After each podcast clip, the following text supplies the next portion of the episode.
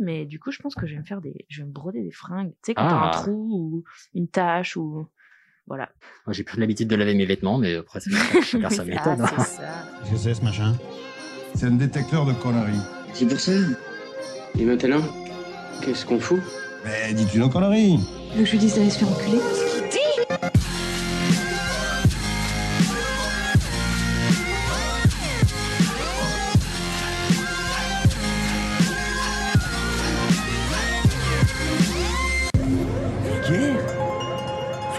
vulgaire Oui, je trouve ça vulgaire. Bonjour et bienvenue pour ce nouvel épisode de Pardon Maman, le podcast de vulgarisation qui traite des petits et des grands sujets pour les rendre les plus vulgaires possibles. Aujourd'hui, ça me fait très plaisir de vous euh, retrouver et j'ai avec moi pour vous divertir une fine équipe, à commencer par les chouchous, Hello Camille, Coucou et nous avons la chance d'avoir une super invitée en la personne de Manon Bril. Bonsoir, bonjour. Ouh, comment allez-vous tout le monde? Ça va Très très bien. Il neige. Et oui, C'est tout à beau. fait. Comme ça, vous pourrez savoir quel jour beau, on non, enregistre. c'est de la, la gadoue toute moche. Non, mais pour l'instant, ça vient de Non, là, tomber. c'est là, c'est joli. beau. Là, c'est un peu blanc. Tout à l'heure, quand on va sortir l'enregistrement, ça va pas être la même chose. Ouais, non, C'est. J'aime trop trop votre générique. Je t'avais déjà dit, mais Ah, je le trouve trop stylé. On recrédite Senbei Ça dessus, qui est un, dingue. un- un artiste trop cool. Et c'était le tout premier générique que j'ai fait de ma vie, donc je suis content. Bah, bien réussi. joué. Voilà, en une petite nuit blanche. Mais ça, nous, ça me fait très plaisir de vous retrouver et de recevoir Manon, parce que ça faisait un moment qu'on qu'on essayait Qu'on en parlait, Manon. puis Bah bon, il y avait des pandémies, des trucs comme ça et tout, chiant quoi. Oui, voilà, Mais ok. bon. Alors vraiment, la situation mondiale n'a eu aucun respect Mm. de notre envie d'enregistrer, donc euh, pas très agréable. Mais alors, je pense et j'ose espérer que la plupart de nos auditeurs auditrices te connaissent. Mais Oh euh, bah attends. pour ceux qui ne te connaissent pas, qui, Oh, qui es-tu? Que fais-tu? Eh bien, je m'appelle Manon Bril. Oui, c'est un jeu de mots subtil. Je vous laisserai Yeah. le dire à haute pour voir. C'est-à-dire, bah, non. Mhm. Ouais, Euh, J'ai une chaîne euh, YouTube qui s'appelle C'est une autre histoire et qui parle d'histoire autrement, comme son nom l'indique. Ah, Je suis oui. très fan d'ailleurs. Ah, Oui, bah, Ton dernier bien. truc euh, sur. Enfin, pas ton dernier, mais le truc sur Oedipe, là, j'ai adoré. Ah ouais. Je l'ai vu, ouais, Franchement, c'est trop cool. Alors en effet, car euh, nous avons plusieurs formats sur la chaîne. On a des épisodes qui sont filmés euh, de manière assez classique, vulgarisation assez classique en mode YouTube. Mhm. Pardon, c'est mon masque qui est un peu Ouais. euh, serré. Et euh, nous avons aussi un épisode animé tous les premiers mercredis du mois à midi. Quand vous entendez la sirène sonner, c'est l'heure du dessin animé. Voilà. Le marketing. Euh, et donc, euh, voilà. Pavlov. Bah, en vrai, euh, c'est une pote qui m'a soufflé l'idée, que j'embrasse, Mélanie. Et, euh, et en fait, c'est une très bonne idée parce que du coup, c'est une notification forcée oui. pour les gens qui ont une, une alarme de pompier chez eux. Donc, euh, parce que c'est pas dans toutes les villes. Mais, euh, mais bref. Et du coup, ça marche parce que je reçois des messages quand ça sonne. Ah, c'est l'heure et tout, là, là, et tout. Trop bien. Bref, donc voilà. Donc, euh, un épisode animé. Et en effet, on en a fait un il y a pas très longtemps sur Oedipe. Ouais, Que j'ai adoré. Ils sont très chouettes et l'animation est très très cool Ouais. aussi. Euh, ouais c'est Lucie qui fait les animations, euh, Limlu, donc euh, sur Instagram, vous pouvez la retrouver, qui est très forte. La fameuse démon... démonita... dé- démon- Démonétisation, Voilà, toi, tu ouais. connais parce que ça... La fameuse avec Très, les mots-clés euh, censurés par YouTube, Ouais. enfin que YouTube n'aime pas trop, enfin que les annonceurs n'aiment pas trop Ouais. sur YouTube. Donc, mais là, on a réussi à la contrer. On a Ah fait ouais. des blagues sur ça Trop dans cet épisode. Et On oui. est monétisé toujours. ouais. Trop cool. Mais ouais, donc, en- dans les cas, on, on encourage les gens à regarder tes vidéos parce qu'elles sont vraiment très Mm. très cool. Et, euh, et sur les réseaux sociaux aussi. Et il me semble avoir vu que tu étais tombé dans TikTok récemment. Alors, je suis devenue une TikTokeuse, mais figurez-vous que ça marche de ouf. Cool, Je trop suis très surprise.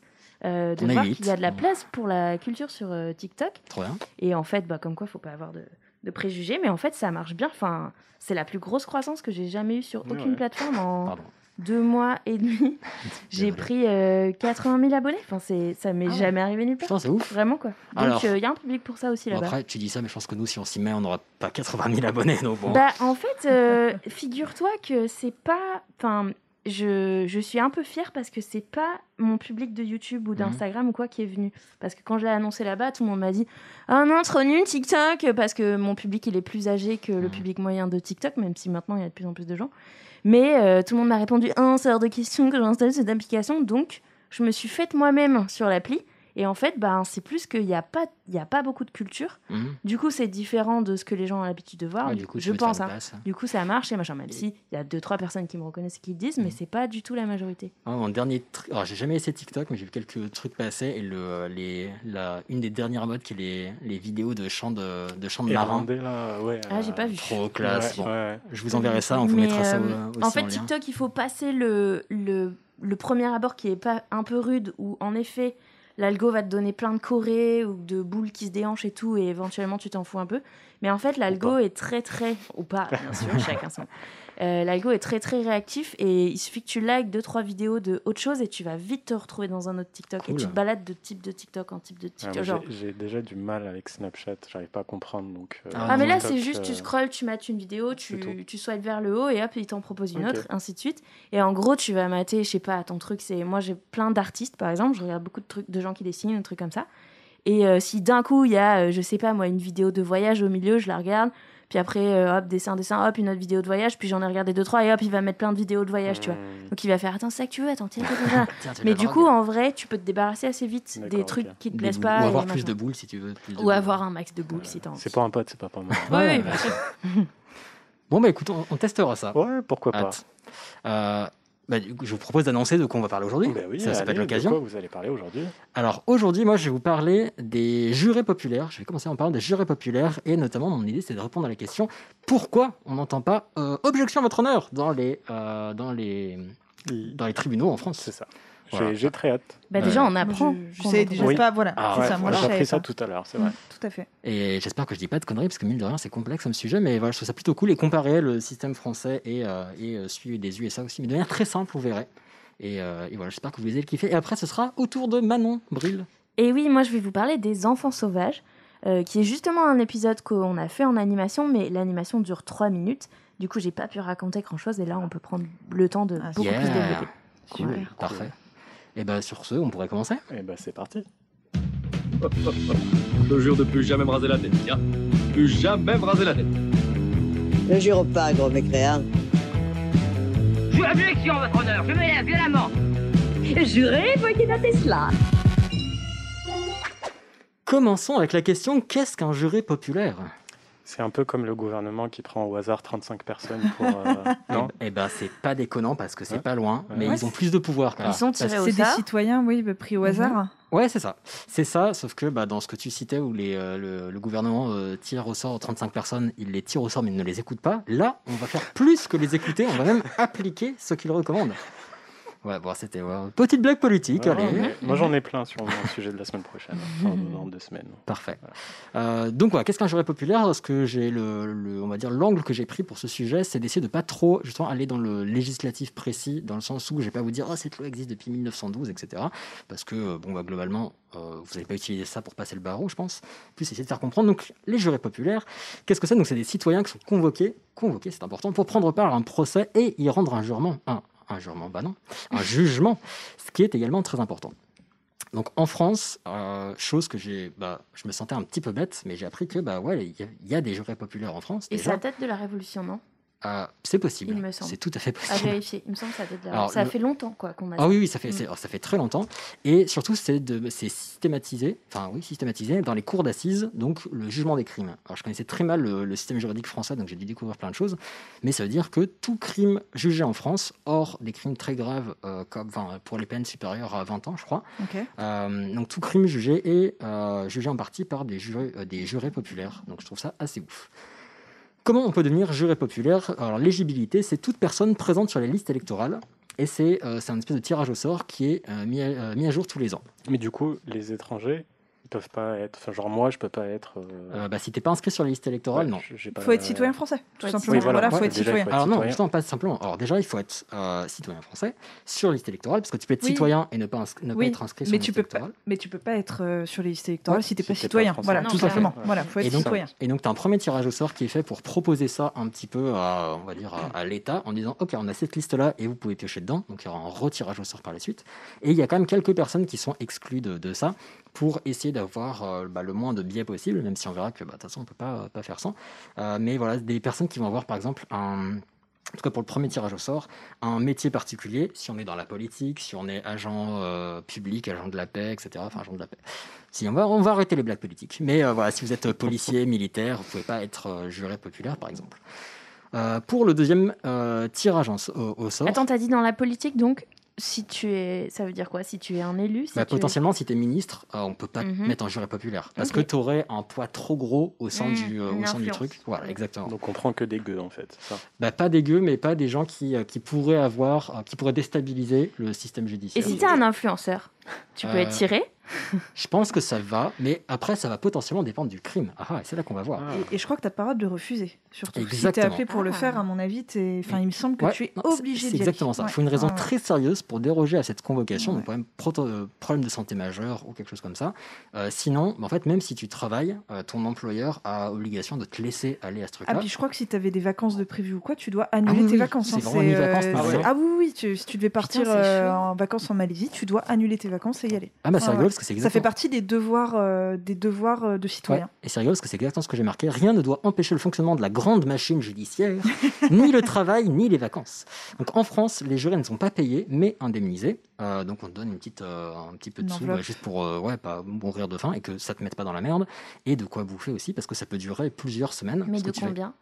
Euh, je sais plus, mais globalement, c'est l'idée, c'est que ça soit pas euh, que les gens ne veuillent pas y aller pour se faire une source de revenus, mais que ça ne les eh oui. pénalise pas. Et de, et mémoire, tu as une, t'as une enveloppe pour le transport aussi. Et, Ouais, en fait, personne Et je ne me demande être- s'il n'y a pas une enveloppe d'hôtel si tu es à plus Ouais. de tant de kilomètres. À plus de Exactement. 30... ki- Alors, ils essayent de prendre des gens qui sont pas très loin, mais euh, parfois tu peux quand même habiter à 30 ou 40 kilomètres de, du tribunal Ouais. le plus proche. Et donc je crois que tu peux avoir un logement Parce que payé globalement, on va te convoquer pour plusieurs séances. Donc sur plusieurs séances, tu peux soit faire plusieurs procès courts ou un seul procès compliqué et donc sur plusieurs séances.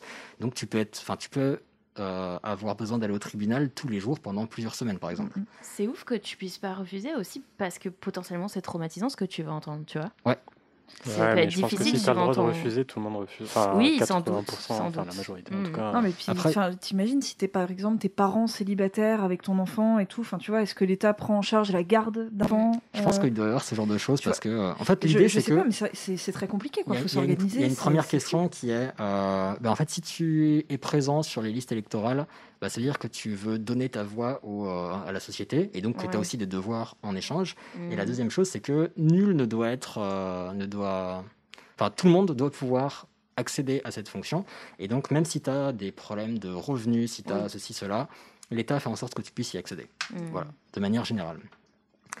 Euh, ensuite, donc voilà, si, et, euh, si tu es convoqué et que tu n'y vas pas, bah, tu peux recevoir une amende allant jusqu'à 3750 euros. Ah ouais. C'est une, Ah, petite, une somme, ouais. Donc tu peux toujours refuser, mais... oui, Mais on, en revient à les riches peuvent ne pas y aller. Oui, si oui, tu parce veux, que, euh, Ah ouais. bah, après, ouais, tu peux...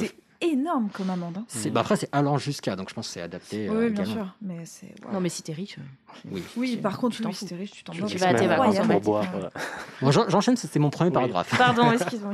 En cours d'assises, donc un jury sera composé de six jurés populaires, neuf si c'est un appel, c'est-à-dire que s'il y a une décision et qu'on essaie, on veut revenir sur cette décision ou la réétudier, et trois magistrats professionnels, dont un président de la cour. Donc c'est-à-dire que pour euh, juger un crime, euh, tout ce qui est de plus classique, le meurtre classique, on va dire, il va y avoir six jurés populaires et trois, euh, et trois professionnels, on va dire.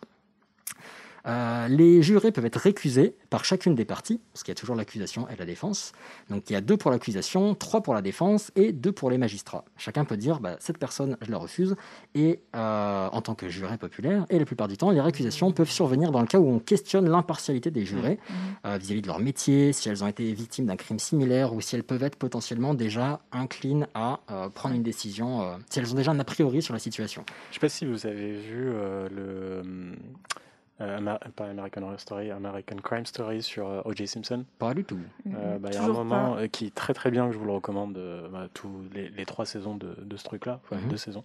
Euh, Qu'est-ce que je voulais dire? Bah, American Crime Story sur les Euh, de- Euh, d'être biaisé sur ton. Ouais, euh, il y a un moment où euh, le- les gens, enfin, ils, ils refusent euh, telle ou telle personne parce qu'elles Ouais. sont noires et que ça va justement jouer en faveur de O.J. Simpson. Et du coup, ok, je comprends qu'ils. Bah, en tout cas, on peut, on peut l'argumenter. Mettons si euh, tu vas, on, on t'appelle pour euh, juger un crime qui se passe dans une épicerie, une femme qui se fait tuer dans une épicerie, disons, euh, bah, si ta belle-sœur a été tuée dans une épicerie il y a deux ans, bon, bah, il y a des Mmh, chances pour que ok, euh, la défense dise, Mmh. bouf, on n'est pas chaud là. Mm. Ce qu'on peut entendre, et après, il peut y avoir plein de façons de, enfin, plein de, de raisons différentes. Après, le si t'es noir pour juger une affaire. Enfin, je veux dire, si t'es blanc, toi aussi un avis. euh, Oui, oui. C'est après, difficile euh, à défendre. après ce genre de, de révocation, euh, tu peux le demander, elle ne sera pas forcément acceptée. Mm. Donc, Ouais, euh, là, O.J. Simpson, c'était un énorme truc euh, Mm. justement Mm. euh, basé sur. Euh, Mais raci- j'avais entendu dire aussi, euh, je sais plus dans quel cadre, mais probablement sais, euh, lors d'une discussion avec des potes, donc enfin des sources du coup euh, d'une fiabilité vraiment imparable, que euh, il y avait, enfin il y avait beaucoup de, de tentatives qui étaient faites pour euh, justement dans toutes les affaires de viol mettre le moins de nanas possible en fait dans les jurys, Alors, parce qu'apparemment sinon euh, c'est- Alors, ça oui. part Mais c'est peut-être pour ça qu'il y a que 1% des violeurs qui sont condamnés. alors oui, mais ouais, non, mais c'est oui, aussi c'est une question plus c'est compliquée que ça parce que mais, euh, dans mes recherches, j'ai vu qu'il y avait effectivement cette, cet a priori-là, mais que euh, c'était pas forcément l'effet attendu quand il y avait des femmes dans un, jury pour juger un viol. Mais. Enfin, Ouais. un viol sur une femme.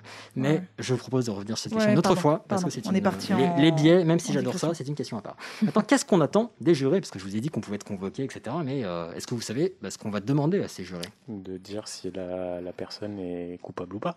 Ok. C'est Ouais, ça, je, le- je crois pas que ce soit eux qui définissent euh, la peine encourue. Ils Et disent- si Ah ouais? Ah ouais? Mais Ouais. non. Ah, je crois qu'ils disaient juste Ah non, oui il ou non. propose. Et c'est le juge, du coup, qui dit euh, non pas Euh, ça? non, alors parce qu'en fait, le c'est pas un juge, c'est un président de la, de la cour globalement, enfin un président du, du jury, Euh, et, euh, et lui aussi, il peut, en fait, chacun a une voix. Je crois que c'était un peu plus tard dans mes notes, mais chacun a une voix, donc lui aussi il a une voix et il va les conseiller en leur disant ok voilà le cadre de la, de la loi, mais par contre ils vont toujours appliquer le cadre de la loi, mais c'est à eux de dire si c'est une petite peine ou une grosse peine, etc. Donc effectivement, alors là je parle du cas en France, c'est pour ça que je ferai un petit parallèle avec les États-Unis que je trouve assez intéressant. Donc les jurés, euh, ils vont assister au procès et à l'issue de de celui-ci, ils doivent se prononcer sur la culpabilité des accusés et la sentence à appliquer si les accusés sont déclarés coupables, bien évidemment. Ah, attends, moi j'ai une question. Oui. Euh, C'était déjà le cas à l'époque de la peine de mort euh, Alors ça, où il y avait encore la peine de mort ça, en je ne saurais te dire. Je ne saurais Ok, te, dire parce que, ça, évolue assez régulièrement. On essaye de rendre ça plus ou moins efficace, Ouais. Euh, enfin plus, euh, espérant. Parce que par exemple, bah, le fait qu'il faille, euh, qu'il faille rassembler un, un- bah, des jurés populaires, par exemple, pour juger des crimes, ça fait que ça ralentit la machine euh, judiciaire Ouais. parce que ça demande beaucoup d'organisation. Ah, Donc il y a des changements assez réguliers là-dessus et des propositions que je ne vous détaillerai pas, mais c'est assez intéressant. Le président du jury, donc j'en parlais, qui va, lui, il va animer le procès. Donc c'est-à-dire qu'il va, en France, il va donner la parole à chaque personne qui souhaite la donner. euh, ou qui est appelée par, euh, par les jurés ou euh, une des parties. Ensuite, pendant et, et aussi va animer les délibérations, c'est-à-dire qu'il va essayer de donner la parole à tout le monde. Donc ils sont là en tant que médiateurs et, et ils ont une connaissance juridique, mais ils n'ont pas plus de poids que les autres membres du jury, ce qui est assez intéressant, même si ils peuvent toujours biaiser la situation parce qu'ils sont vus comme une, une figure d'autorité, bien évidemment. Et parce qu'il parle. Oui, bien sûr. Enfin, c'est des Aux États-Unis, ils parlent pas. Enfin, Euh, quand tu- je regarde des films, en tout cas, ils sont assis et soit ils disent. Ah, mais ça, c'est pendant l'audience, pas pendant crois la délibération. Ah, pendant la délibération. Et ils ont le droit de demander des questions aussi. Oui, tout à fait. Hein, ils ont, Ah ouais. ouais. Et, je crois peuvent- qu'aux États-Unis aussi, ils peuvent euh, dresser une liste de questions. euh, Exactement. C'est peut-être pas eux qui les posent directement, mais ils peuvent demander. si, ils euh, peuvent. Ouais. Mais en tout cas, ouais, ils peuvent, euh, ils peuvent Mais poser des questions. Et donc, ouais, en gros, le, le rôle du président, c'est d'animer ça et de juste simplement faire en sorte que chacun puisse avoir toutes les informations dont il ou elle a besoin, enfin semble avoir besoin, pour répondre à la question et euh, s'assurer que chacun aussi puisse s'exprimer. Parce que donc, les votes se font à bulletin secret. Chaque membre du jury a une voix, donc les jurés populaires, le président et les deux, et, euh, les deux magistrats, et euh, c'est la majorité qui l'emporte. Ah, c'est pas l'unanimité? Et non, et en Oh. plus, on n'indique jamais l'unanimité. Pourquoi? Parce que euh, Parce ça que fait sinon, dictature. On peut savoir, euh, les accusés Ah. peuvent retrouver Exactement. les jurés Ah, et bah dire oui. Sinon, ça, T'as voté ça Ouais, Ouais, sinon, ouais. Ça, ça trahit le secret du vote de chacun des jurés. Donc, Mm. même s'il y a Mm. unanimité, on ne le dit pas, on Bah dit oui. juste majorité. Sinon, bah, ah tu oui, on saurais le que- dit pas. On te Voilà. retrouve Sinon, dans la rue sait et on te que- pète la gueule. ouais, ouais, Ouais, ouais. alors que euh, si on ne dit pas l'unanimité, bah, tu peux dire Ah, mais moi, j'ai pas voté ça. Mais au State, c'est pareil aussi. euh, Euh, au State, je, C'est c'est pas l'unanimité. Tout le monde. euh, je crois, mais le système, bah, tu verras, au State, c'est assez différent. D'accord. Je vous, euh, je vous détaillerai pas, mais je donnerai les- en tout cas la, la grosse, grosse différence euh, à mon. Euh, Enfin, que, que je- que j'ai vu personnellement. Mhm. Donc, depuis quelques années, le jury doit motiver sa décision, donc expliquer pourquoi, alors que c'était pas le cas il y a quelques années. Je trouve ça assez ouf. Et en fait, ça a été retoqué par euh, les Nations Unies, je crois, qui disaient que euh, bah, en fait, c'était un- une atteinte au, à- au droit à une justice euh, Ah bah, oui. juste, en l'occurrence. C'était qu'on pouvait bah, simplement donner un vote et appliquer une, une sentence sans expliquer pourquoi. Et quand je dis sans expliquer pourquoi, c'est expliquer qu'est-ce qui a convaincu dans le procès pour dire OK, je pense que cette personne est coupable parce que. C'est un peu ce que tu fais à Among Us, toi. Ouais. si, si, non, non. Je, Tu votes direct et tu expliques pas. Si, je, je- quand on me demande, j'explique. Je dis, je trouve ça louche pour telle ou telle raison. Après, c'est certes voter vite, mais voter argumenté. Euh, mais ouais, je trouve ça assez intéressant. Euh, mais bon, mine de rien, je trouve que c'est quand même un poids qui est assez énorme qui est mis sur les épaules des, de ces jurés. Et enfin, je trouve ça assez ouf. Et euh, je, voilà, j'étais impressionné de savoir que voilà, tous les jours, il y avait des, des procès comme ça. Maintenant, la grosse différence avec les USA, parce que bah, mine de rien, notre culture juridique, euh, le, le quidam moyen, on va dire, euh, bah, c'est principalement les séries et les films, et aussi principalement US, parce qu'il n'y en a pas beaucoup en France qui ont parlé de ça. Mm. Euh, est-ce que, bah, est-ce que vous savez déjà quelle grosse différence on pourrait, y avoir, on pourrait voir? La langue Yes, of course. Otro. Alors, la, Non, très très, très- enfin ce que je trouve vraiment énorme et ça change tout le paradigme, c'est qu'en France, en fait, globalement, alors le, le premier truc, c'est qu'aux États-Unis, les, euh, les jurés doivent statuer sur les faits et la culpabilité, alors que le juge, lui, va uniquement statuer sur la recevabilité des preuves et la peine en cas de culpabilité. Expliquons. En France, il y a un dossier qui est constitué, le procès commence avec un dossier, des preuves, etc. Et ensuite, bah, chacun pose les questions qu'il veut, entend euh, les gens, et à partir de là, alors déjà c'est rigolo parce qu'ils doivent prendre des notes, parce qu'en délibération, ils n'ont pas accès au dossier, ils ne peuvent se baser que sur leurs notes. Ça c'est Mhm. rigolo, je trouve que c'est un peu un petit challenge. genre, hey. Euh, donc il y a ce premier truc, et surtout, à partir du moment où une preuve est au dossier, bah, tu fais ce que tu veux avec. À partir du moment où quelqu'un dit quelque chose pendant un procès, bah, tu fais et basta. Aux États-Unis, c'est différent. Les jurés doivent, en tant que membres de la société, dire si c'est plausible ou non, s'ils sont convaincus ou non de la culpabilité d'une personne. Par contre, l'application de la loi revient à une personne qui a été formée à l'application de la loi, qui est le juge. Ce qui, personnellement, me paraît logique, mais Oui. chacun, se- chacun oui, son totalement. paradigme préféré. Maintenant, à la grosse question, pourquoi on n'entend jamais objection à votre honneur en France?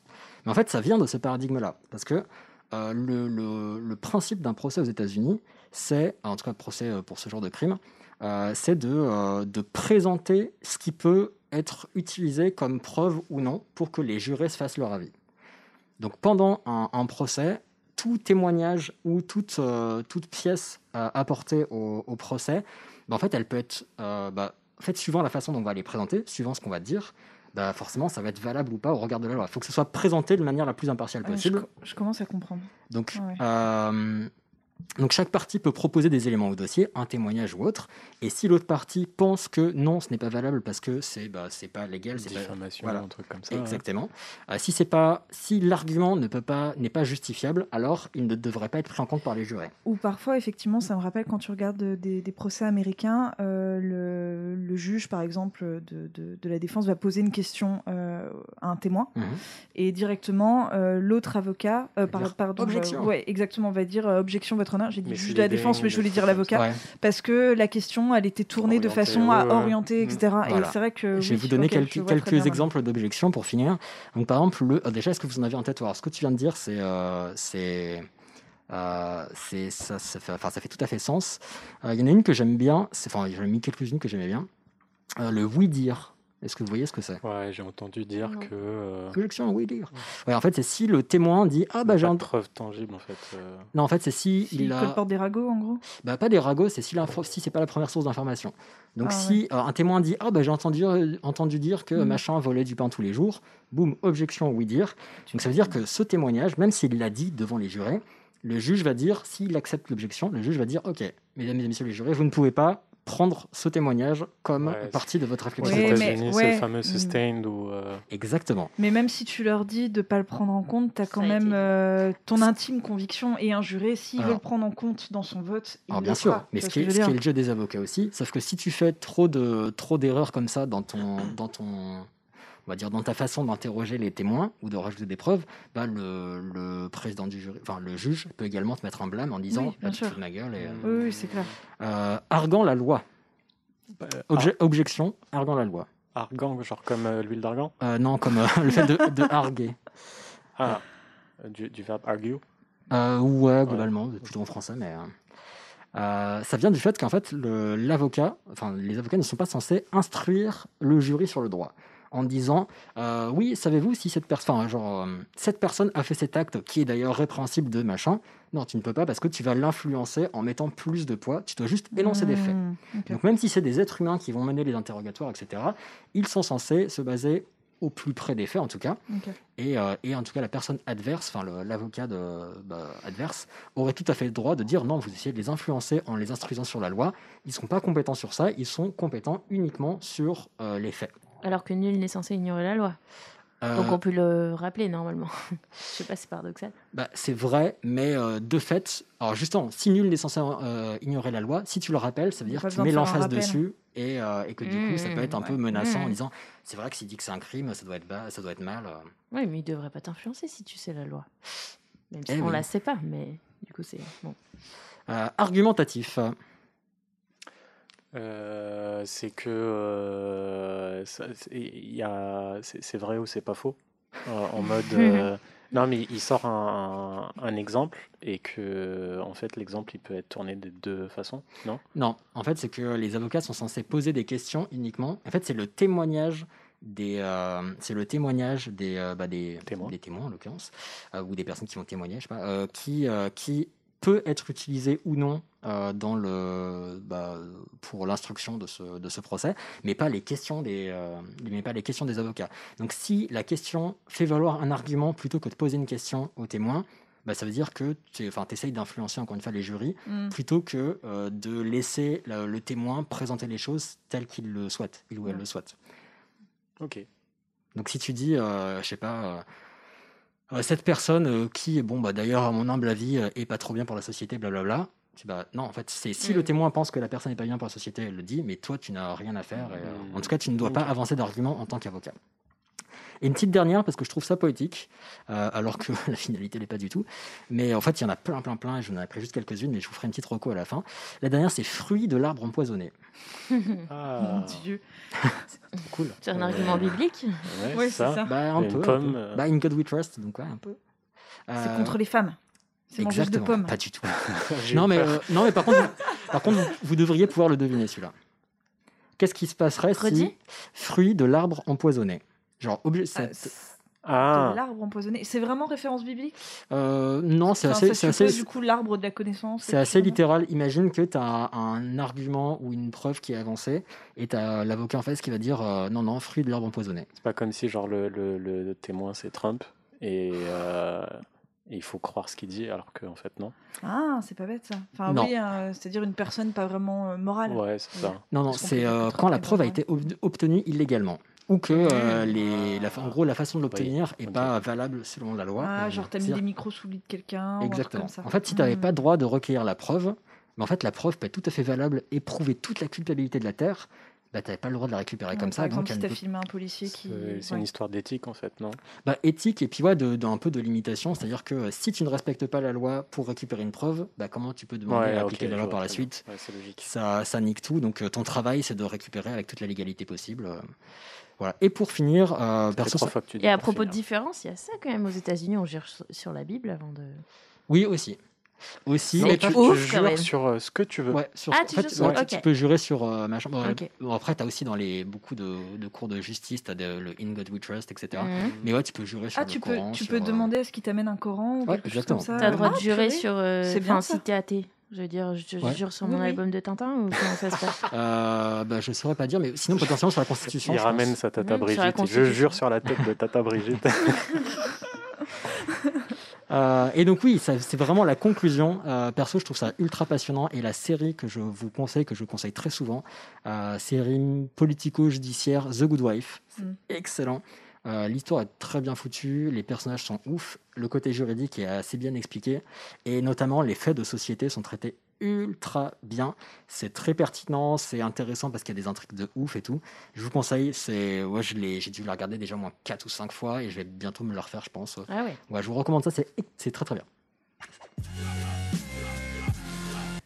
Voilà, j'espère que vous y retrouvez euh, un petit peu mieux. C'était super intéressant. choses, ouais. Ouais. Merci beaucoup. Eh bien, merci. Je crois qu'on n'a jamais autant interagi sur euh, un de tes sujets. On t'a jamais autant interrompu. Parce que d'habitude vous dormez, donc peut-être que là vous avez de l'énergie, C'est je ne sais pas.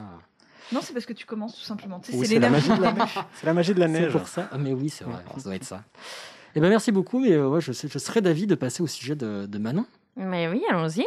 T'es le Alors, vrai petit sauvage, toi. Il s'appelle comment le chou L'enfant.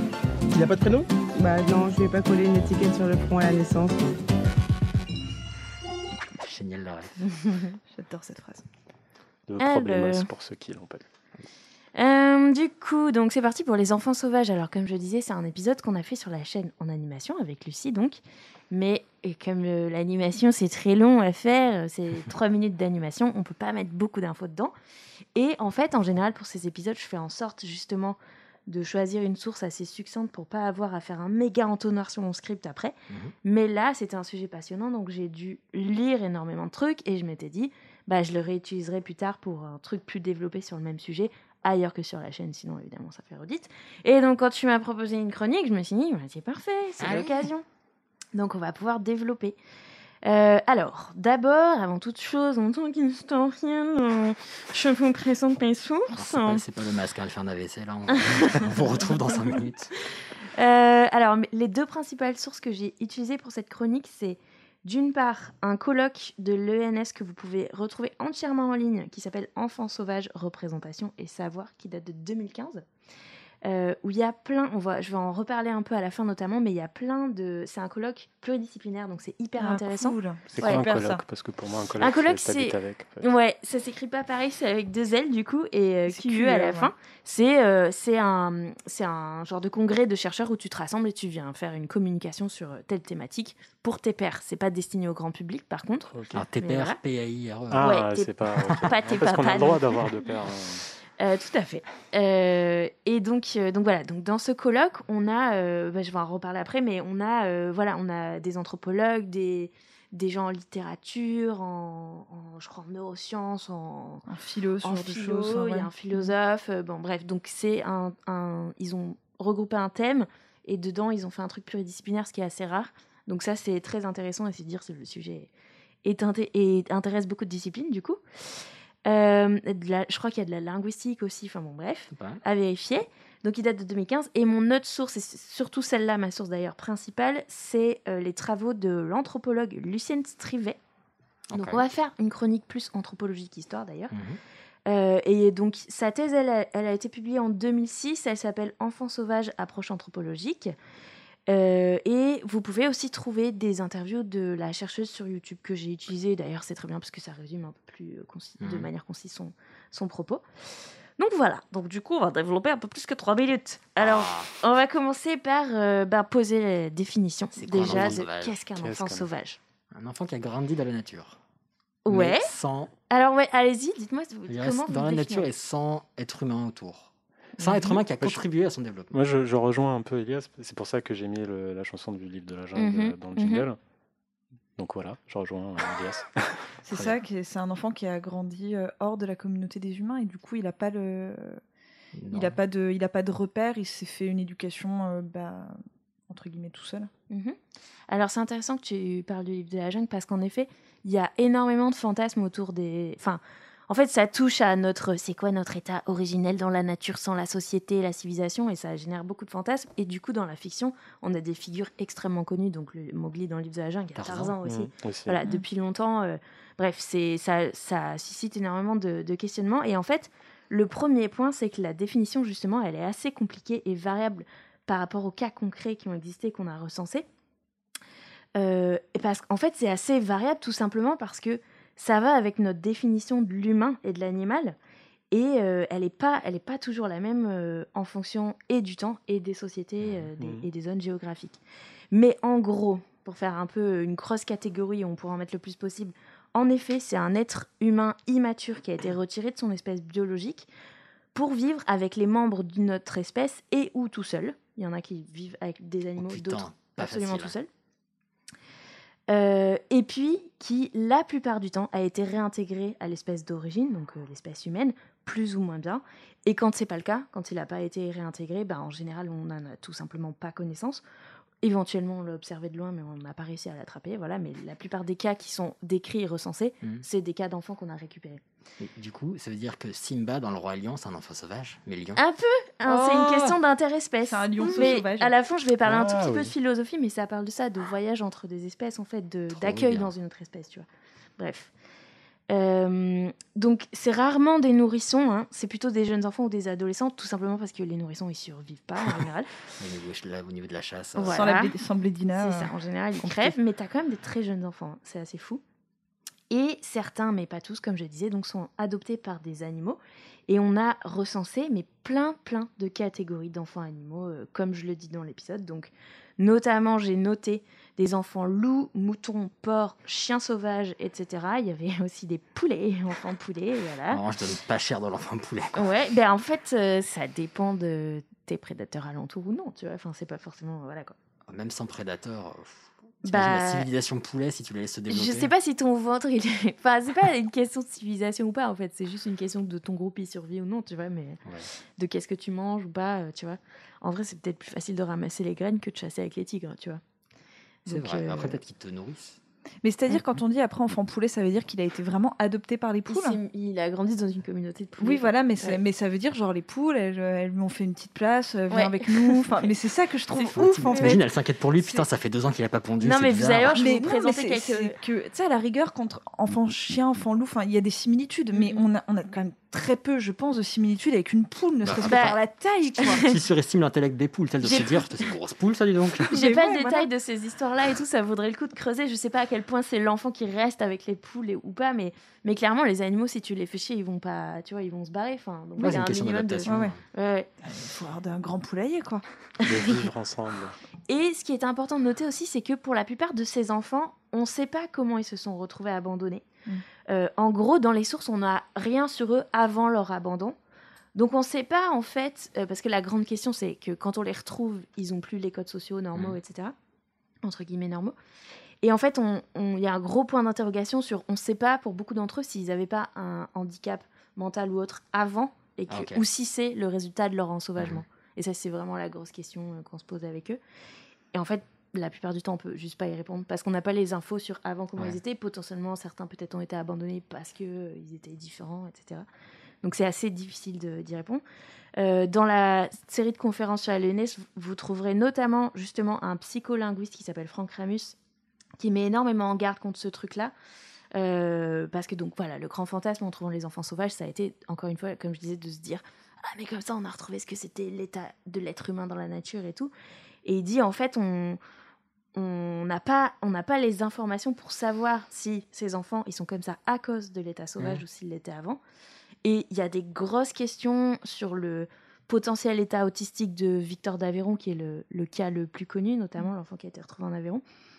Donc euh, vraiment, enfin bref. En fait, il faut prendre énormément de puis dire pincettes. que c'est le retour à la nature de l'homme, bah ouais, mais l'homme, s'il était retourné à la nature, en fait, il vivrait en société quand même. Une société différente, mais en société quand Ouais, même. ça veut un peu tout et rien dire. En fait, c'est pour ça qu'on en revient. Enfin, ce sera le- vraiment le, le truc central de ma chronique, mais sur en fait quelle définition tu mets Ouais. sur l'humanité, tout Mm, simplement. Oui, tout à fait. Euh, et puis, évidemment, il y a aussi le fait que les récits qui rapportent ces, ces, ces cas-là euh, Mm. peuvent être aussi extrêmement déformés, fantasmés, ouf, hein. etc. Donc, c'est difficile d'avoir des. Pour les cas qui datent, évidemment, parce qu'il y a aussi des cas contemporains, hein, je vous Ouais, en c'est ce que je après. voulais.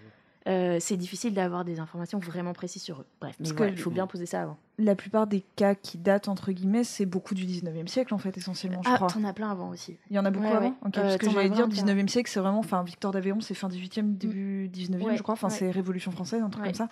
Et. euh, Réflexion. Qui on se regarde. Et, euh, dire. Et, euh, et c'est quand même une période tout le 19e siècle où on se pose énormément de questions, ben, justement là-dessus. Enfin, c'est le top de la science. C'est tout mon point en fait. Tu vas voir pourquoi. Et c'est- et aussi son truc, c'est pourquoi en fait, en gros, jusqu'à un certain temps, il n'y a pas d'enfants sauvages et après il y en a entre Ok. guillemets. Tu vas voir. Ah, trop cool. Enfin bref. Euh, donc on connaît des, des histoires d'enfants sauvages justement qui commencent dès l'Antiquité. On en a, on a des histoires, enfin de ce que nous aujourd'hui on mettrait dans la catégorie enfants sauvages, mais justement à l'époque on n'en parle pas de la même Ouais. façon en fait. Ouais. C'est ça qui est intéressant. Euh, donc, je vous donne un exemple. C'est une histoire qui est racontée par euh, euh, l'historien latin du 6e siècle de notre ère, Procope de Césarée. Et donc, il raconte tout simplement que dans un village, il y a l'arrivée des barbares et tout, tout le monde s'enfuit affolé en catastrophe. Et il y a un enfant qui se retrouve abandonné dans, le, dans la panique. Et lorsque plus tard les habitants reviennent au village, donc ils s'attendent à le trouver mort, mais en fait il a été adopté par une chèvre. Et le problème Ça- c'est que Mais ça prête à sourire, en fait. hein, non mais c'est Alors mais- que c'est un drame pour le mot. Ouais, mais ouais. c'est- Déjà, Non, mais- il a été adopté par une chèvre. Il aurait pu être laissé. euh, Mais elle l'allait et tout, tu vois, enfin c'est assez fou. Ouais, ouais. Et en fait, euh, le problème, c'est justement que sa mère veut le récupérer, mais l'enfant, il veut pas quitter la chèvre. Et refuse de téter le sein d'aucune femme, juste la chèvre. Ouais, vraiment le syndrome de Stockholm, quoi. Ah non, c'est fou. Et bah, enfin. Ah bah après, je comprends, le lait, le lait de chèvre, c'est bon. hein. Ouais, ouais. et ben justement, euh, alors et d'ailleurs dans l'autre sens, la chèvre elle le défend de ouf, genre elle est pas contente quand il pleure et tout. Enfin tu vois, euh, elle est là pour lui vraiment, c'est une adoption quoi. Ouais, ouais. Et euh, bon voilà, on n'a pas plus d'infos sur cette histoire, mais ce qui est intéressant comme on disait, c'est que pour les gens de l'époque, c'est une curiosité bien sûr, mais c'est pas totalement improbable, tu vois. Mm. Ouais, c'est pas quelque chose de scientifique qui va faire le titre du Ouais, journaux et enfin c'est un hein. fait divers quoi. Ouais, mais euh, très bien. et, euh, et bah alors déjà dans la mythologie, euh, dans la culture de la mythologie, tu as le jeune Zeus qui a été élevé lui-même par une chèvre, etc. Et puis sachez qu'apparemment ça s'est fait longtemps dans l'histoire de donner du lait de chèvre au pis aux jeunes enfants. Parce que euh, euh, Lucienne Strivet, elle dit qu'elle a carrément trouvé un tuto pour le faire dans le Larousse ménager de la moitié du XXe siècle. C'est fou. Oh. Ouais. Ouais, Est-ce que Euh, c'est mais- vraiment une référence Parce que. euh, Bah en fait, si t'as quand même une notice dans un dico, c'est que c'est une pratique, ouais, tu vois. À la moitié du 19e siècle, il y avait aussi comment nourrir sa Enfin, comment. Moitié euh, 20e. comment gérer sa femme. euh, Ah non, mais enfin, c'est juste pour dire, on a fait ça longtemps, t'imagines, entre l'Antiquité et Mais le. c'est vrai que Mais si t'avais pas moyen d'avoir une nourrice, bon Ouais, bah en gros, euh. C'est quand une maman a des problèmes d'a- d'allaitement, le, le faire nourrir son bébé par la chèvre, ça se faisait et directement au pied parce qu'on pensait qu'il y avait moins de risques de, de bactéries en, en tirant le lait directement comme ça plutôt qu'en le faisant bouillir, etc. D'après l'anthropologue. Mais je suis en train de penser, ça veut dire qu'en fait, le mythe fondateur de Rome, c'est totalement des enfants sauvages. totalement. Jamais quitté euh, Exactement. Romulus Ouais, Rémus, ouais, mais euh, exactement. clairement. hein. Voilà, donc c'est dans la culture antique, etc. Et encore une fois, on va en reparler, mais c'est aussi question de qu'est-ce qui est bizarre ou non pour l'humanité. Mm. Et donc vivre avec les animaux ou ce genre de truc, à ce moment-là, à ce point-là, c'est moins.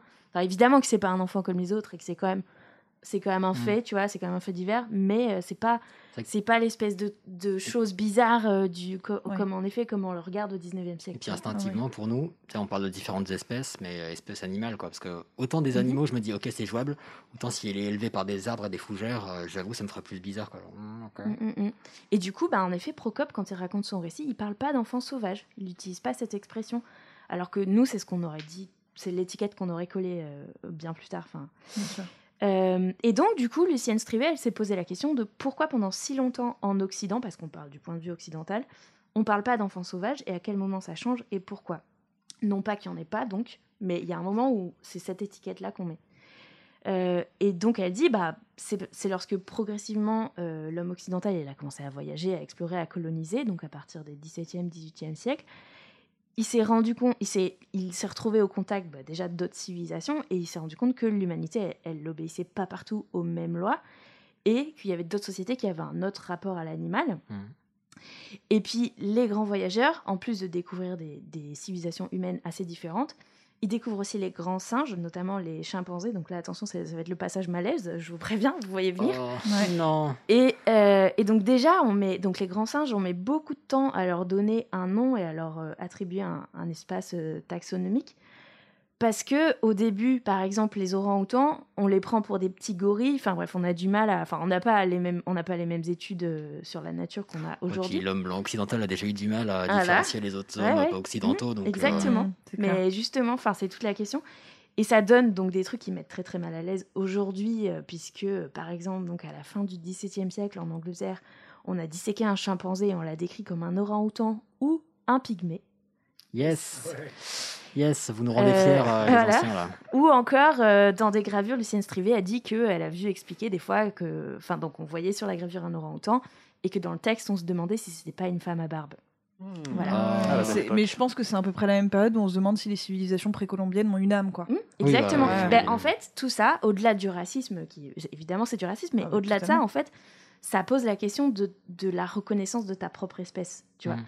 Et du coup, en fait, ça pose tout simplement la question des, des critères d'identité que tu t'es fixé et de, de qu'est-ce que tu as mis comme critère à ta propre nature. C'est vraiment des gros Qu'est-ce Que qu'il y a un homme et qu'est-ce qu'il n'est pas, Voilà, quoi. exactement. Et du Mm. coup, là, tu reconnais pas quelqu'un de ta catégorie en face de toi et tu sais pas euh, différencier euh, un singe d'un autre homme ça. et tout, euh, Ouais. parce que c'est trop différent de ce que toi t'as mis comme critère. Mais c'est vraiment des gros nazes parce qu'ils voient une espèce avec genre des mains qui peuvent aller toucher leurs orteils et ils font Bon, non, mais ça va être un être humain ça.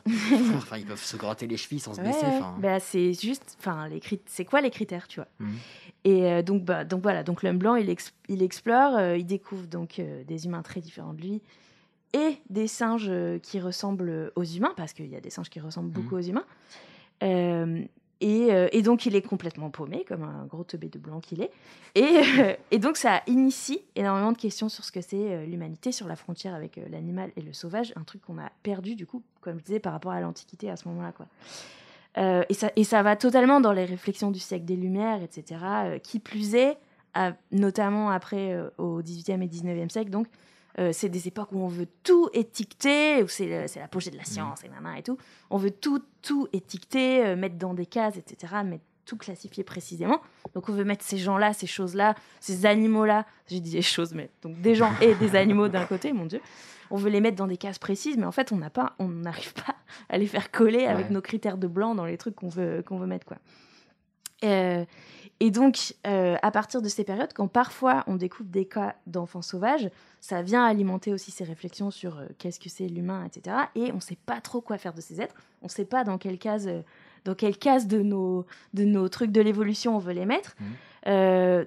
On les désigne très souvent avec le mot monstre d'ailleurs, parce que ça ressemble beaucoup à un humain, mais ça a quand même pas l'air d'être un humain, donc Yes. c'est un monstre et tout. Mais c'est l'enfer en vrai. Moi, Ah je trouve ouais, qu'on les ouais. a pourris. Le Victor d'Aveyron, Mhm. j'aurais jamais voulu avoir sa vie. Bah, il a été un cas d'étude, Toutes les histoires gosse. sont très tristes. Ah ouais, Toutes les histoires se passent très très mal. horrible. Mm. Ouais, ouais. C'est- Enfin, pour l'enfant en tout cas, ça se passe très très mal. Euh, on se dit qu'on a peut-être affaire à des hybrides, et donc on, on commence à les désigner avec le nom de l'animal avec lequel on les a retrouvés d'abord. Donc c'est pour ça qu'on parle de l'enfant loup d'Allemagne, voilà, l'enfant loup de Compiègne, etc. Et aussi avec la zone géographique où on les a trouvés. Compiègne, tiens, comme par hasard. Euh, mais du coup, visiblement, on préfère les considérer comme des hybrides plutôt que se dire que l'humanité en est arrivée là, entre guillemets. tu Mhm. vois. Y a vraiment, on reconnaît pas, on reconnaît pas nos pères. C'est quand Mhm. même incroyable, tu vois. Et puis, plus on avance dans le temps, plus ils sont humanisés, ils commencent à avoir des prénoms notamment. Donc on commence à les, à les baptiser et tout, ce qui fait passer du, du stade d'enfant animal géographiquement situé à l'accueil dans l'humanité, même si c'est un accueil assez relatif, mais quand même. Et donc voilà, le fait de les, les, de les baptiser, bah, ça, ça identifie euh, beaucoup plus à des enfants humains. Ils deviennent halal, quoi. Voilà. Yes, mais c'est le terme euh, ouais, anthropomorphique. Enfin, euh, Et, euh, et apparemment, courant euh, 18e siècle, on voit de moins en moins la- l'appellation enfant animal. Donc on dit de moins en moins l'enfant euh, l'enfant poule. Et on dit Lucas. Voilà. Oui, bah oui, oui, on leur fout des prénoms, Victor d'Aveyron, machin et tout. Euh, et donc, ils sont plus ou moins intégrés à la communauté humaine avec plus ou moins de réussite. Mais ce qui est intéressant, c'est justement, encore une fois, c'est où les hommes qui les observent au fil de l'histoire placent ce curseur de la réussite et considèrent qu'ils ont réussi Ouais. à, à revenir. Enfin, c'est toute ça la question, en fait. Sur... Ça dit beaucoup de choses, pas sur l'enfant lui-même ou notre soi-disant état sauvage, mais sur ce que les gens qui les ont observés Mm. ont mis comme catégorie. Et donc, par exemple, donc, euh, si on remonte un petit peu au XVIIe siècle, du côté de Liège, euh, je vous donne un exemple d'un cas de- d'enfant sauvage. Donc, c'est une période où la région subit de gros conflits. Et comme dans l'exemple antique où je vais, je vous ai, dont je vous ai parlé, les gens se sont enfuis. Et on va retrouver euh, celui qu'on va appeler Jean de Liège, donc qui est un petit garçon, euh, qui est resté dans les bois parce que sa maman lui a dit de se cacher et de surtout pas se montrer. Sauf que, euh, bah, en fait, Il l'a fait. Il s'est plus jamais montré. Il est vraiment res- resté caché. Pauvre gosse. Ouais, non, mais bah, c'est toujours des histoires assez tragiques en Oh vrai. hein. Et donc on met du temps à l'apercevoir, mais de temps en temps on le voit furtivement à l'abreuvoir ou autre, et on n'arrive jamais à le capturer parce qu'il a développé un, un odorat exceptionnel. Et finalement, il va se mettre à suivre une femme qui va s'occuper de lui un peu comme un chien, quoi. Et euh, c'est pas sa mère, elle, on sait pas ce qu'elle est devenue et tout, mais petit à petit, il intègre le, le village. On essaye de le faire parler et visiblement, d'après les sources, ça pose pas de problème. Et ça, elle dit, euh, Lucienne Strivet, c'est assez notable parce qu'en gros, euh, jusqu'à l'époque de Descartes, enfin, c'est assez notable qu'on se mette à, à se poser la question de est-ce qu'il s'est parlé ou non. Parce que jusqu'au XVIIe siècle, le langage, c'est ça semble pas être un critère ni une question. en fait. C'est fou. On pose pas la question comme si euh, les enfants sauvages ils pouvaient parler puis après ils, ils peuvent plus d'un coup. Enfin, c'est évidemment Ouais. pas ça, mais c'est juste Ouais. nos critères d'observation et de réussite et tout sont encore une fois ont bougé. Euh, voilà, voilà, nanana. Euh, donc encore une fois, voilà, on en revient à qu'est-ce qu'est-ce qui est un critère d'humanité ou non?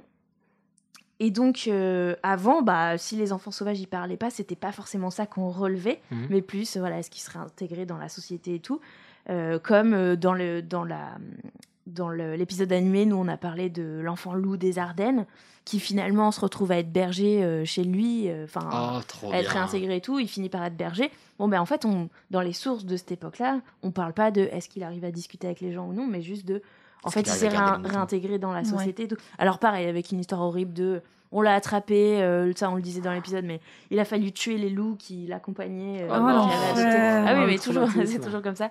Parce que lui, il voulait pas, les loups laissaient pas faire, il a fallu tuer euh, sa mère euh, louve.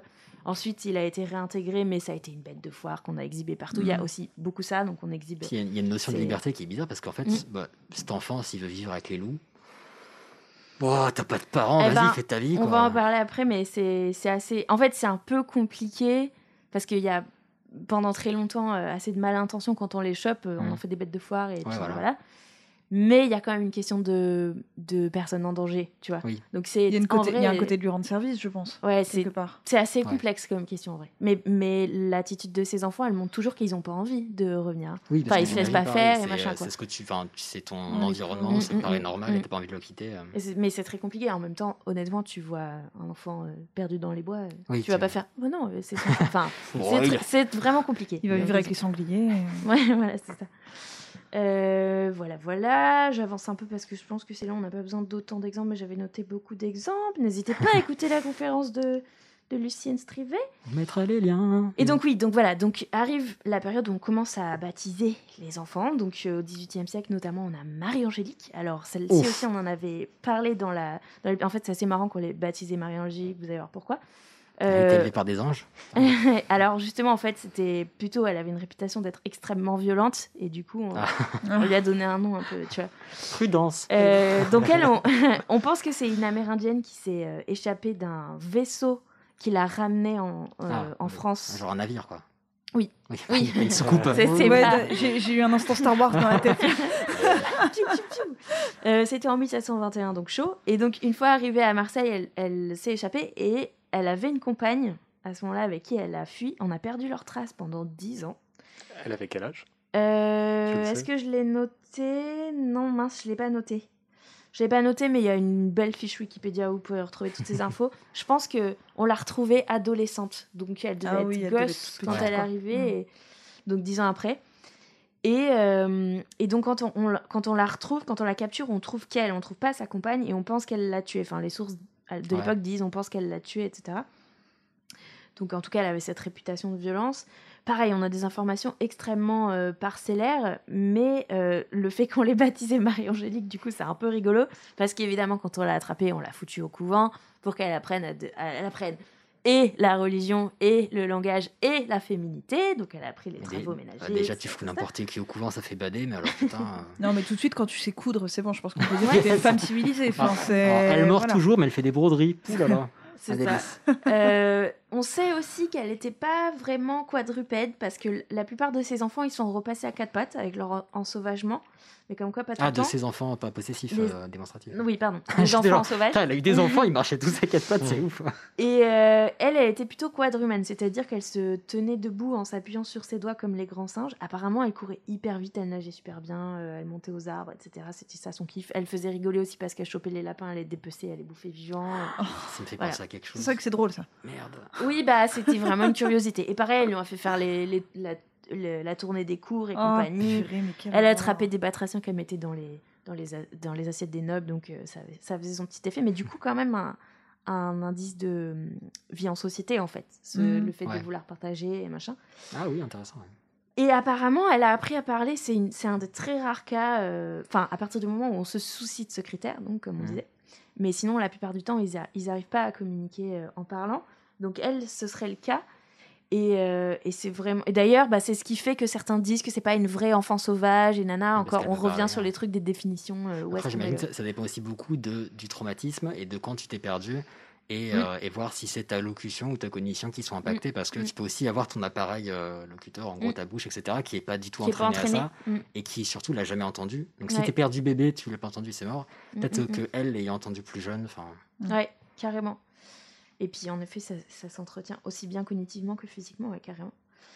Euh, et donc euh, voilà, donc elle a, elle a quand même quelques caractéristiques de société comme le partage, etc. Et puis le fait qu'elle apprenne à parler. Euh, Il y a Linné qui l'a mise dans sa classification dans le rayon des chaînons manquants, n'est-ce pas? Des Voilà. Des chaînons manquants, tu sais, le fameux truc ouais, entre ouais. le singe et l'homme, Ouais. euh, voilà. Et puis en fait, il l'a bougé mille fois parce qu'à l'époque, on n'avait pas encore fixé ces trucs-là, mais encore une, encore une fois, une aberration dont on ne sait pas Quel quoi faire. c'est juste une enfant qui s'est perdue. Enfin, Mhm, mhm. Et, euh, et elle a attiré énormément de visiteurs qui venaient la voir aussi. Elle s'est installée à Paris à la fin de, enfin, dans- au bout d'un moment, elle s'est installée à Paris. Apparemment, elle avait une pension euh, royale. Elle, elle, euh, côtoyait la haute société parisienne et tout parce que c'est un phénomène de foire. Non, mais du coup, en Non, gros, elle avait des chaises chez elle, toute seule, et puis il y avait des gens qui venaient la voir et l'observer. Enfin, genre de vie. Donc, elle aurait Quelle fini horreur. riche, mais euh, on, est, on doute énormément de son bien-être euh, psychique. Et puis, il y a plein d'autres trucs, genre le changement d'alimentation quand elle a été récupérée par euh, la société humaine. euh, est- a été très violent, elle en a perdu ses une dents. colique, pardon. bah, elle, en a, elle a failli mourir, elle en a perdu ses dents, ses ongles et tout, qui ont été gardés comme Oh. des phénomènes de foire à montrer. Ah aussi, non, ça par contre, non. Ah non, mais enfin, de toute façon, voilà, c'est des objets de curiosité. Moi, les ongles, les moins. dents, c'est c'est non. Mm. Euh, voilà, et puis bah, la plupart de ses biographes contemporains l'ont beaucoup maîtrisée parce que déjà, elle n'était pas typée européenne. Et ensuite, elle n'est jamais vraiment rentrée dans les clous quand même. Elle, elle avait ce- cette réputation de violence aussi. Alors qu'elle a quand même fait plein d'efforts pour reprendre le voile et de- prendre le voile et devenir religieuse, etc. Enfin bref, apparemment, elle serait morte seule et oubliée. C'est souvent Oh, des histoires tragiques. ouais, ouais, c'est. L'époque où prendre le voile était bien vu. Yes. Bah, le, ouais, bah, le voile religieux, ouais. Euh, donc après, bah, il y a le fameux exemple de Victor d'Aveyron. Bon, celui-là, je vous le détaille pas parce qu'il est extrêmement documenté. Mhm. Vous avez des films d'un un, pareil, une, une Mhm. page Wikipédia assez fournie. Mais en effet, le point à retenir, donc ça, c'est 1797 qu'on l'a trouvé, euh, Victor, à 12 ans Ah. environ, on pense. Et lui, il a été pris en charge par euh, un médecin qui s'appelle Itard et qui a fait énormément de d'expériences. Alors pas au sens, euh, pas au sens, euh, il n'y a pas découpé Mhm. des membres. je Non, mais quoi, psycho- Expérimentation. psychologique, Voilà, en fait, euh, assez violente même parfois. Ouais, ouais, ouais. Avec, euh, bah, comme à l'éducation à la dure, euh, comme à l'époque et tout. Mais il faut savoir que ces travaux, ils ont donné beaucoup de. Enfin, en fait, ça a énormément influencé toute la pédagogie derrière, y compris euh, pour euh, les enfants qui ont un handicap, etc. Donc, Victor, on se demande s'il n'était pas atteint d'autisme, mais on peut pas savoir. Il y avait un truc, je crois, euh, qui m'avait pas mal marqué, c'est qu'il s'était posé la question à un moment, du coup, cet homme, de savoir si cet enfant avait la notion de ce qui était juste et injuste, du bien Ah et du oui. mal. Et donc, du coup, pour le savoir, en fait, il lui a fait subir des choses injustes. Ouais, Ouais. Pour voir s'il se rebellait euh, ou pas. absolument. Toujours et les euh, je me suis dit, mais, euh, mais pauvre gosse, quoi. Ouais, c'est Euh, c'est ouais, c'est ouais, un objet d'expérience. Mais en, en plus, c'est toujours très ambivalent parce que, par ailleurs, donc Itar, il finit par abandonner. Mm. Et d'ailleurs, ça se passe très souvent comme ça. En fait, il passe de scientifique en scientifique. Il, Oh les adoptent pour essayer de les éduquer et tout. Puis en fait, ils finissent tous par jeter l'éponge et ça, ils finissent dans une maison, une famille d'accueil où les gens euh, sont pas euh, formés pour, euh, pour s'occuper de comme il faut, donc ils régressent, etc. Ils peuvent finir en asile pour adultes ou ce genre de trucs. Bref. Donc Itar, il s'est quand même soucié que Victor, il soit, il soit euh, justement, qu'il finisse pas à l'asile et qu'il reste avec sa nourrice jusqu'à la fin de sa vie. Donc c'est, comment dire, un bon traitement pour C'est l'époque. gentil de sa Mais ouais, voilà, enfin, c'est très particulier. D'ailleurs, ces méthodes, euh, évidemment, aujourd'hui, elles ont été décrites pour plein de trucs et et remises en cause, mais ça, ça commence à dater aussi, donc c'est normal. Et puis, euh, ben, en fait, euh, cette époque-là où lui, il jette un peu l'éponge et tout, ça correspond à l'époque où l'anthropologie cesse de s'intéresser aux, aux enfants sauvages. Euh, Lévi-Strauss, il a dit que on pouvait rien en, en tirer, en fait, que c'était des aberrations et qu'on pouvait pas en tirer un éclairage pour le collectif. Et c'est pas du tout la- l'avis de Lucienne Strivet, qui dit que c'est dommage qu'on s'y soit pas plus euh, intéressé parce que ça peut être un apport très intéressant pour l'anthropologie. Alors ça revient, comme on, comme on va dire. Euh, et en fait, euh, elle dit, comme on disait, ce, qui, ce que révèlent ces enfants sauvages, c'est le regard de l'Occident sur l'humain Mhm. et le sauvage en fait. C'est pas tellement l'enfant lui-même euh, ce qu'il nous apporte, mais c'est ce que les autres qui ont écrit dessus, euh, ce, que- ce que ça nous donne comme info sur le regard qu'on portait, Mhm. euh, les critères qu'on Ah, s'était fixés et tout. C'est surtout ça qui est intéressant. Elle dit déjà, il n'y a que en Europe qu'on observe des enfants, euh, donc dans une ontologie où en fait ils, posent problème, ils rentrent pas dans les cases qu'on s'est fait, Mhm. et ça n'existe pas ailleurs. Ou, en- enfin, c'est pas que c'est qu'il n'y a pas d'enfants sauvages, C'est qu'on voilà, qu'on leur met pas cette étiquette-là ou que voilà, on n'en parle pas de cette façon. Et si on en parle de cette façon, elle dit c'est des gens qui ont reçu une formation euh, européenne. Euh, enfin, voilà. ouais. Donc euh, ça c'est assez intéressant. Euh, nanana et elle marque. euh, Oui alors après bon elle fait un peu. Il y a une différence aussi entre les enfants sauvages qui viennent de, de la forêt, cet univers qui nous fait fantasmer et tout, Mhm. et ce qu'on a appelé un peu après les enfants placards, qui ont été les enfants séquestrés, etc. Ah mais putain, voilà, qui, euh, qui peuvent se Ok. prêter au même genre de Mm. d'expérimentation, de voyons Dans quel- ils ont, quoi ils ont ils été isolés de la société. Voilà. et- d'un d'un isolement, mais qui eux pour le coup font beaucoup moins fantasmer. Mm. euh, mais qui ont beaucoup intéressé les linguistes et les gens qui s'intéressaient à la torture pour voir comment. Oh. Ouais, ouais, bah oui. Ouais. Euh, voilà. Euh, et puis, il y a les cas un peu plus limitrophes, plus récents, des enfants qui sont réensauvagés avec les chiens, notamment en ville, et qui en fait quittent pas vraiment la Ah, les ville. chiens, ouais, je connais. À eux. Non. Euh, et donc, ils, ils quittent pas vraiment la ville, même s'ils vivent plus à- au contact d'humains, mais ils sont quand même dans la ville, donc ils perdent pas autant leur capacité langagière. Et un des exemples plus récents, c'est Ivan Michukov, un russe, j'espère que j'écorche pas trop son nom, qui est né en 92, donc il a Oh putain. 28 Ah oui. ans, 29 ans.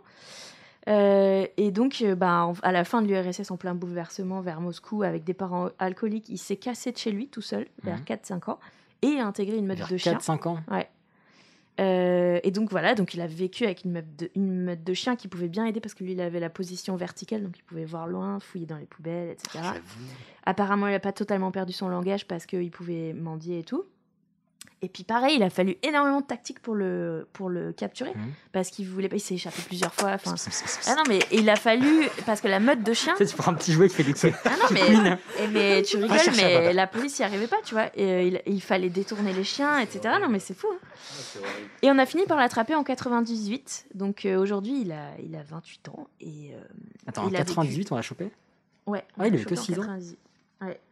Que donc, il, a vécu 28 deux ans, ans avec les chiens, Ouais. apparemment. Ce qui était pas mal, hein, putain. Ouais, ouais, c'est déjà pas mal. Il a pu réapprendre à parler, etc. Et alors, au moment où j'avais écrit le script de la vidéo, il y a à peu près un an, j'avais trouvé une interview de lui sur euh, YouTube, mais dans une émission euh, russe, donc c'était totalement en russe, mais bref, c'était quand même quelque chose de voir euh, s'exprimer et Mhm. tout. Enfin, tu sentais qu'il y avait, je sais pas, il y avait un, un renfermement un peu particulier, puis alors c'était une émission en mode c'est mon choix un peu, tu vois. Ouais. Genre, ah, regardez cette bête de foire qui est avec, les chiens. Mais là, pour, euh, pour préparer la chronique, je l'ai pas retrouvé, donc je sais pas si ça a été supprimé ou pas. Fake news. Non, non, non, vraiment. euh, Enfin bref, bon, euh, il, a, regardera. il a aussi sa page Wikipédia. Puis pareil, ça a généré beaucoup de fantasmes. Donc vous avez une pièce de théâtre anglaise qui a été faite sur la vie d'Ivan, un roman australien et tout. Enfin voilà. Avec des chiens, trop bien. Euh, et donc euh, ça pose la fameuse question du sauvetage de ces enfants, son histoire. Parce que on parle, donc on parle de sauvetage. Mhm. Mais comme on disait, pour beaucoup de ces enfants, leur comportement montre qu'ils n'étaient pas d'accord. Souvent, ils essayent de repartir d'ailleurs. Et donc, c'est euh, la question totalement insoluble qu'on disait, parce que c'est quand même une situation de personne en danger. Mais pendant très longtemps, les gens qui les capturaient s'en occupaient de la manière dont ils s'en occupaient. Enfin bon, bref, c'est assez, c'est assez difficile. Et c'est le point tragique euh, que dit l'anthropologue, c'est que c'est quasiment tout le temps euh, des histoires qui se, mani- qui se terminent très mal. Donc voilà, donc euh, parce que en fait ils sont trop ensauvagés, et ils sont jugés euh, irrécupérables et, Ouais. et eux ils souffrent. Enfin bon bref, c'est c'est pas pas, très drôle. Ouais, c'est vraiment pas très drôle. Euh, voilà. Et donc, elle déplore ce désintérêt de l'anthropologie assez rapide euh, pour euh, ses enfants. Mhm. Elle dit en gros, à peine la discipline a été vraiment euh, structurée en discipline, qu'on les a écartés de- du champ d'études et ils sont rentrés dans le champ d'études de la médecine pour ne plus en sortir. Donc en gros, au 19e siècle, on va dire, ils sont fous. Au 20e, on va dire, ils sont autistes. Et on cherche des catégories de folie, de handicap mental à leur coller, etc. Mais on n'en tient plus compte pour nos études d'anthropologie, qu'on dit juste c'est des aberrations, point barre. Euh, mais bon, il y a un regain, Mhm. puisque euh, comme... pas un euh, raguin. et non, et non pas un regain. Qui est de la concoyote, ça n'a rien à voir. avec ce fameux colloque de l'ENS, donc de 2015, où il y a vraiment plein de disciplines hyper intéressantes. Je vous invite à aller voir. Notamment, vous pouvez entendre un philosophe qui s'appelle Dominique Lestel, qui, qui se demande donc. Enfin, bon, les philosophes, vous savez, leur truc, c'est de poser des questions, surtout, donc il n'y a pas forcément de réponse, mais c'est déjà hyper intéressant de se questionner. Euh, il se demande euh, si les enfants sauvages, ils ont été domestiqués par les animaux qui les ont recueillis. Donc ça, ça questionne, enfin ça pose la question de comment, à travers l'éducation et l'auto- l'auto-expérimentation, on peut passer d'une espèce à l'autre. Mhm. Comment même il dit euh, certains membres d'une espèce peuvent devenir membres honoraires d'une autre espèce. Il dit ça, mais ça, c'est intéressant comme concept. Mhm. Bref, et voilà, il pose aussi la question des, par exemple, des animaux domestiques, des chats et des chiens qui vivent avec nous.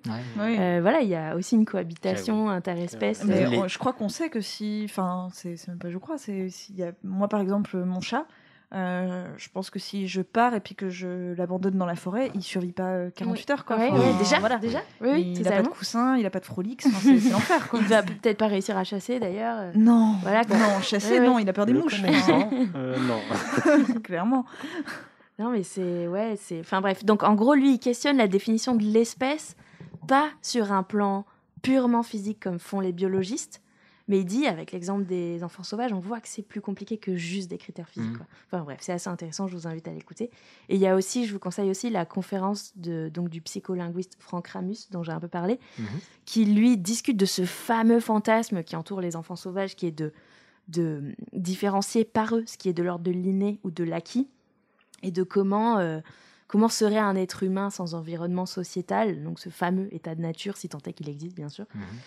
Et, euh, et il met euh, en garde contre pas mal de choses, contre- notamment la publication d'un auteur qui s'appelle Malson, qui a publié les ouvrages d'Itard et qui pendant longtemps était la référence, alors que il dit, euh, bon, maintenant c'est assez dépassé. D'ailleurs, je crois que la page Wikipédia est beaucoup alimentée par ça, donc à vérifier, mais voilà. Euh, mais il dit, euh, bah lui, il avait, il avait un biais, Malson, dans, son, dans ses- sa publicité. Il voulait confirmer que cet état de nature euh, Ouais. existait, donc il a tout fait pour le tourner comme ça. Mais il dit, on pourrait très bien. Enfin, en gros, il dit qu'il y a, y vraiment tout ça, tout ça, ça- s'acquérait par le, par le- l'environnement, etc. Et Franck Ramus, il dit, on, c'est fort possible qu'on ait, et probable qu'on ait des prédispositions, quand bien même, même si euh, l'environnemental est très important, mais qu'il y ait des Mhm. prédispositions à la nature humaine. Et il dit, par exemple, l'anthropologie cognitive a montré, euh, en allant tester des peuples très très isolés, qu'ils ont des notions de topologie, de géométrie, etc. Donc il y a des prédispositions humaines universelles en fait. Quelques-unes, même si l'environnement est extrêmement important, Ouais. évidemment. Et il dit, on voit aussi avec les bébés que les bébés, ils sont impressionnés par les tours de magie. Mhm. Ils sont étonnés, ce Et qui veut dire qu'ils ont des notions de physique Ouais. élémentaires. Mhm. Parce que la magie en, euh, en frein, c'est règles Ouais. de physique. Les choses ne peuvent Donc, pas apparaître, disparaître. Voilà, exactement. Donc, il y a probablement des prédispositions cognitives qui fait que l'enfant, il observe le monde d'une manière qui est contrainte de Mm. base. Euh, voilà, et il dit, en fait, ce qui est surtout euh, important, c'est que l'opposition entre l'inné et l'acquis, elle n'est pas opérante. Donc maintenant, on parle d'influence génétique contre des influences Ah, environnementales. Ouais, c'est hyper intéressant. Sa- conf est vraiment super aussi. Je vous la résume vite fait, mais je vous invite à, à l'écouter. Mais en gros, il dit euh, donc voilà, on parle plus d'inné et d'acquis, mais de, de influence génétique contre influence environnementale. Donc l'environnement, c'est tout ce qui n'est pas génétique. Donc ça va être évidemment l'apprentissage, les facteurs sociaux, etc. Mais aussi les virus, les toxines, les nutritions et tout, tout ce Mhm. qui n'est pas juste inscrit dans ton corps de base. Et par ailleurs, il dit surtout, les facteurs environnementaux, ils peuvent pas euh, enfin, ils peuvent nous influencer que parce qu'ils rentrent dans notre corps ou en interaction avec. Mhm. Et donc, en fait, ils interagissent en permanence avec nos facteurs Ouais. génétiques. Donc, au final, on peut jamais dire ça, c'est soit juste génétique, soit juste environnemental. On peut que mesurer euh, combien ton phénotype il est influencé génétiquement euh, ou par des facteurs environnementaux. Bref, et comme ta façon de réagir à l'environnement, elle dépend de ta génétique. Bah, euh, tous les effets environnementaux, ils n'auront pas les Mm. mêmes effets sur les individus et tout. En fonction de ton génome, tu seras sujet à tel truc ou non. Voilà. Là, c'est voilà, hyper intéressant. Et du coup, euh, il, bah alors, par rapport aux enfants sauvages, il, il en, il en conclut que euh, on- ça montre quand même que c'est indiscutable que l'environnement est primordial au, au développement. Ça, c'est clair. Mais il dit en fait, ces cas, ils- pour sa discipline à lui, hein, il parle, mais ils apportent pas d'informations cruciales qu'on n'aurait pas déjà trouvées dans, dans un- tout un tas euh, d'expériences qu'on avait déjà pu mettre en place en observant des jumeaux, Mhm. des, des trucs comme ça et tout. Bref, voilà. Donc, euh, en tout cas, je vous invite à découvrir ça. Et, et moi, je trouve ça extrêmement intéressant, ce truc de. En fait, le sujet, c'est pas les enfants en eux-mêmes, c'est les gens qui les ont Mhm. regardés. Et ce que ça dit sur euh, où est-ce qu'on a placé notre, euh, notre définition de ce qui est humain ou pas humain, avec à une époque où voilà l'homme dans la société occidentale il se pensait vraiment supérieur à la Ouais. nature et compagnie. Là, il se retrouve face à un espèce de miroir de lui-même qui le fait fantasmer et en même temps le dérange énormément et il sait pas Mhm. quoi foutre de ces trucs-là en fait. Alors qu'il y a d'autres sociétés qui se posent pas la question. Enfin, qui évi- évidemment c'est pas comme d'habitude, mais c'est pas un problème. Une ou différente. Voilà. Voilà, c'était un peu long, désolé, mais Non, euh, Ah, au moins c'était plus développé que 3 minutes d'animation. Trop bien, merci, super super intéressant. Ouais, merci beaucoup. Super intéressant. Puis ouais, super complexe. ouais, J'adore la Ouais. dernière conclusion. Et effectivement, enfin, on- en tout cas, c'est pas forcément la bonne, mais c'est la plus moderne. Et on le retrouve aussi notamment sur euh, pas mal d'études sur euh, des maladies chroniques, sur des Mhm. choses. Notamment, j'en avais parlé sur les questions de dépression, où on sait qu'il y a une part qui va être génétique. Mais en fait, ça veut pas dire que si tu as ces gènes-là, tu vas être dépressif, mais Mm. potentiellement que tu vas être plus Enclin à les- ouais, plus à réceptif activer à ton- des, exactement, Mm. à des stimuli négatifs et donc monter le stress et qui dit monter de Mm. stress dit potentiellement dépression et, euh, et ouais du coup on comprend mieux comment le génétique peut euh, rendre plus ou moins sensible au- à Mm, mm. l'environnemental. En fait c'est le- le cas dans plein de maladies en fait, de Ouais. maladies, de pathologies, de Et surtout, c'est tout le temps imbriqué en fait. Tu Ouais. peux pas vraiment dire, mais ça c'est. Ouais, parce qu'en fait, ta seule façon d'être impacté ou non, bah, c'est d'avoir un récepteur. Et ton Voilà, récepteur, il exactement. est basé sur tes gènes. Mm. Trop cool, super intéressant, merci beaucoup. Merci. Euh, et ben, je pense que ça va mettre fin à, cette- À cet épisode. Oui, tout à Déjà, Et oui. Euh, mais c'était trop cool de vous retrouver. Bah, grave. Et, Merci euh, pour l'invite. Et ben, merci pour la participation, ça nous fait très très plaisir. Et puis bah, nous, dans tous les cas, on vous remercie aussi pour les chouettes messages qu'on a eus euh, ces derniers temps sur les réseaux sociaux. Très très cool, merci pour les mails qu'on a reçus Oui. aussi. Euh, fait on se... tellement plaisir. Ouais. Nous, on se retrouve dans deux semaines pour un nouvel épisode. Et puis bah, prenez soin de vous. Prenez soin les uns les autres. Et à la prochaine. Ciao. Ciao.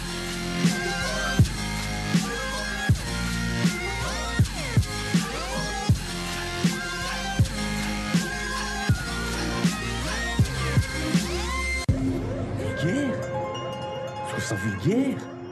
Oui, je trouve ça vulgaire.